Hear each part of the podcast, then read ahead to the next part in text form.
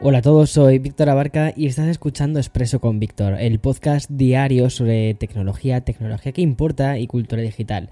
Bueno, ayer te envié una newsletter justo sobre el metaverso, o sea que me viene perfecto para contarte muchísimas cosas de hoy recogiendo algunas novedades, recogiendo algunas ideas de esa newsletter, concretamente en las novedades de Meta que tiene al respecto para este nuevo metaverso.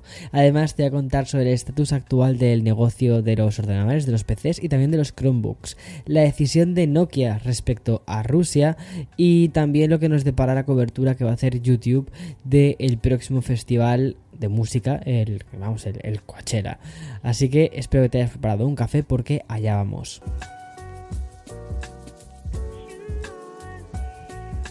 Bien, en lo que esperamos al 20 de abril, fecha en la que se va a celebrar ese MetaQuest Gaming Showcase, la compañía de Mark Zuckerberg acaba de presentar una nueva actualización para los Quest que van a llegar próximamente. Pero, ¿qué es lo que ofrece esta actualización de software V39? Mira, básicamente la posibilidad de transportarte a una especie de nueva oficina virtual con vistas a la naturaleza. Pero eso sí, sin salir de tu salón. En su apuesta por la realidad virtual y aprovechando el auge que está teniendo esto del trabajo remoto, Meta agregará el bautizado como Estudio en la Montaña que va a permitir que los visores Quest 2 VR y los MetaQuest estén rodeados de una casa ubicada en un valle en, en las montañas eh, con unas vistas súper idílicas de fondo. Además de este escenario cosmético, Meta va a agregar nuevas opciones, por ejemplo, la posibilidad de enviar a los, a los cascos de Quest contenido desde una hoja compartida en dispositivos iOS. Esta función será igual que la que ya se añadió dentro de los dispositivos Android. Y por último, destacar que esta actualización además etiquetará como disponibles para uso general aquellas funciones multitarea que antes estaban ocultas en el panel de configuración experimental que tienen las Quest. Bien, y sigo con Meta y su apuesta total por la realidad virtual. Como ya sabemos, desde el rebranding hasta la línea de negocio, todo ha cambiado en la compañía anteriormente llamada Facebook. Aunque bueno, lo de todo, todo Mm, no sé qué decirte. ¿eh? Bueno, precisamente ahí encontramos un cambio que fue Horizon Worlds, su plataforma actual en la que se está construyendo todo este nuevo metaverso. La novedad respecto a este metaverso es que Meta ha decidido probar unas funciones que van a permitir a los creadores rentabilizar dentro de la propia mm, Horizon Worlds el trabajo que vayan a hacer. Me explico. Si echas un ojo al funcionamiento de otras plataformas como por ejemplo Roblox, Ahí vas a comprobar que los creadores están habilitados para vender sus propios artículos. Algo así es lo que van a implementar dentro de Meta. De momento, esta prueba que está limitada a unos cuantos creadores va a permitir comercializar tanto los artículos como los efectos virtuales de sus mundos. El objetivo que manejan en Meta es que se puedan vender desde, desde accesos o sesiones VIP hasta objetos virtuales como joyas o productos deportivos.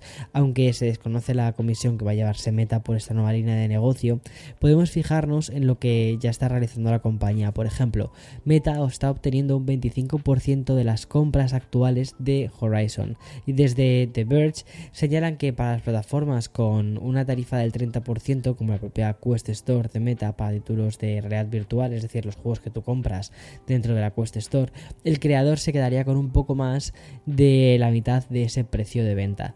Vamos a ver, vamos a ver finalmente qué es lo que tienen desde Facebook also known as Meta, preparado para nosotros, porque podría ser interesante o quizás también podría ser un gran flop.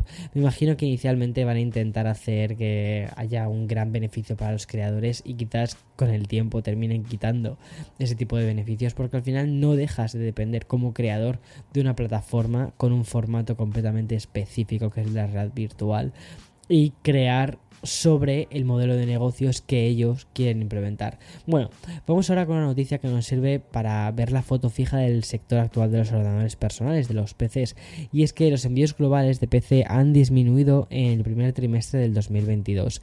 Así lo hemos podido saber gracias a dos informes diferentes emitidos por las compañías IDC y Gartner.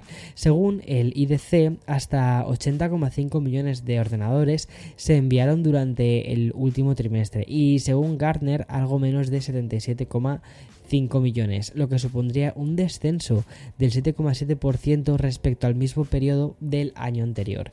Siguiendo con el informe de Gartner, podemos ver que los envíos de los Chromebooks han sido el causante de este descenso en los envíos de PC. Sin contar este modelo, el mercado de los ordenadores personales hubiese incluso aumentado un 3,3%.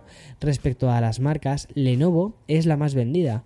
En el top de, la, de, todo esta de, de los ordenadores personales lo acompañan HP, Dell y Apple, aunque en base al propio informe las compañías Dell, Apple y Asus serían las únicas marcas que, atención, aumentaron sus ventas. Resulta interesante ver cómo el mercado de los Chromebooks ha descendido tras el auge increíble que experimentaron durante la pandemia. El auge del trabajo en remoto hizo que todo el negocio de los ordenadores personales aumentase en un 11% en 2020. De hecho, recuerdo que había mogollón de escasez de ordenadores portátiles, que incluso algunas compañías o en, algunas tiendas incluso vendían por encima del precio recomendado de venta, o sea, era una locura, ¿vale? Y ahora resulta que mm, ahora lo que sobran son ordenadores. Bueno, me parece curioso, en 2020 vendieron hasta 30 millones de unidades, pero entre esta llamada crisis de los chips y la vuelta progresiva a la normalidad, la industria parece haberse estancado y también que quizás, oye, que ya han vendido todos los ordenadores que tienen que vender y que no es algo, no se están renovando portátiles todos los años, ¿no? Es decir, la gente al final lo que hace es comprar un ordenador y tira con él hasta, hasta que revienta. Entonces quizás dentro de 7 años o 6 años veamos otra vez otro, otra subida grande de ventas de ordenadores. Y que tampoco, seamos sinceros, tampoco estamos viendo unos cambios en el mundo de la informática personal tan, tan, tan, tan, tan grande. Sí, tienen mejor batería, sí, tienen una mejor pantalla, un mejor teclado y cosas así, cosas allá, pero vamos, tampoco hay unos cambios brutales. Bueno, quizás en este último año sí que hemos visto una mejora un poco en el tema de las baterías, ya no solo en los ordenadores de Apple, sino también en los de eh, en los que llevan Windows. Y eso es una cosa que se agradece muchísimo. Bien, voy a hacer una pausa y después continúo contándote más cositas. Bien, en esta segunda parte de este expreso de martes hay un par de titulares que están un poco más alejados de lo tecnológico y más cercanos al tema de la cultura digital. Seguimos con el negocio de la industria tecnológica. Tras unos días sin conocer nuevos movimientos de las grandes compañías respecto a la situación de Ucrania y tampoco de, Rusia, hoy hemos conocido que Nokia va a sumarse a la lista, larga lista, de empresas top que se alejan del país gobernado por Putin. El fabricante sueco acaba de un comunicado en el que explica que están trasladando sus actividades de investigación y desarrollo limitadas, que ya eran muy limitadas, ¿vale? Fuera de Rusia. Aunque Nokia ya suspendió las entregas y paró en seco los nuevos negocios en territorio ruso hace unas cuantas semanas, es ahora cuando da un paso más allá e igual mm, a lo que hizo eh, Ericsson la semana pasada, han decidido también paralizar de manera indefinida todo su negocio, incluido el de la investigación. Hay que recordar que la compañía sueca dispone de hasta 2.000 empleados en Rusia, lo que provocaría una serie de despidos.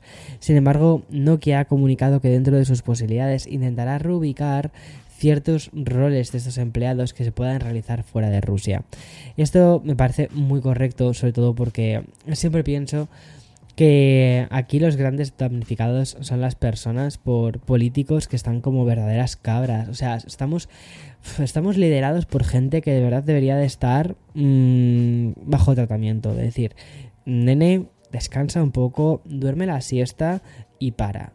Para de hacer el canelo, para de ser un niño pequeño con botones de guerra, en fin. Bueno, y como te decía al principio del todo, ¿vale? Un par de, de titulares más, sobre todo estos relacionados con cultura digital. El primero nos lleva al mismísimo Coachella.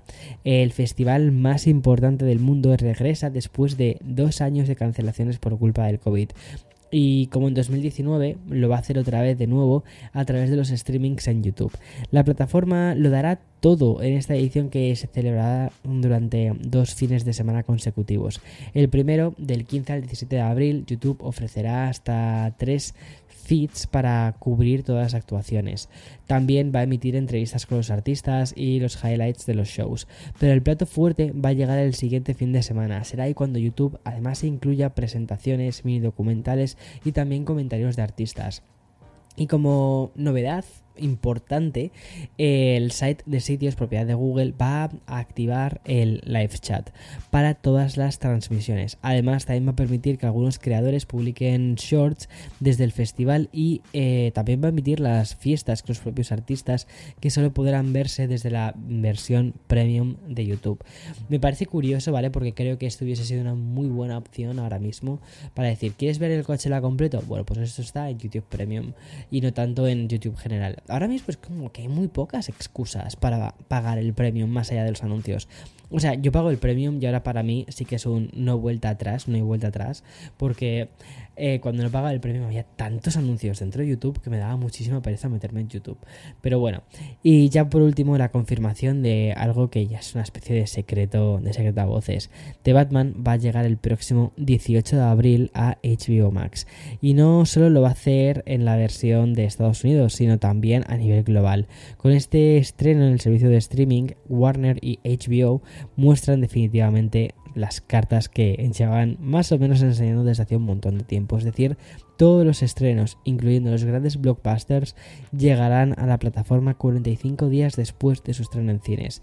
Es muy fuerte lo que significa algo así. ¿Cómo ha cambiado el panorama de la industria cinematográfica? Porque cuando éramos pequeños, una película se estrenaba en cines y um, a los muchos meses después llegaba a los videoclubs y después había que esperar años para verlas en la tele.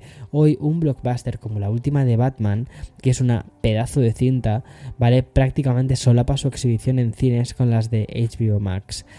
¿Será el final de los cines? Mm, a ver, no lo creo, porque creo que los cines siguen siendo algo que hacemos en sociedad. Pero sí quizás el hecho de vamos a ir a ver esta película, de ir al cine por la película en sí, quizás eso es algo que se termina. Pero el ir a ver la película como un acto más en sociedad, eso creo que va a ser algo que, sí, que, que sí que perdure. Quizás encontremos híbridos de cines y de restaurantes mezclados. Quizás podría ser una opción. Y obviamente habrá estrenos como por ejemplo las pelis habituales de Marvel, que es así que sean muy de cine y palomitas, ¿no? Es muy de plan de sábado por la tarde hacer con tus amigos y eso, eso personalmente a mí es algo que me gusta. En fin, hasta aquí el episodio de hoy martes 12 de abril del 2022. Y nada, me parece increíble que estemos solo a martes. Me da la sensación de que llevamos ya. Entonces, iba a decir jueves, te lo juro. En fin, disfruta del día. Chao, chao, chao. Mañana más y mejor. Chao.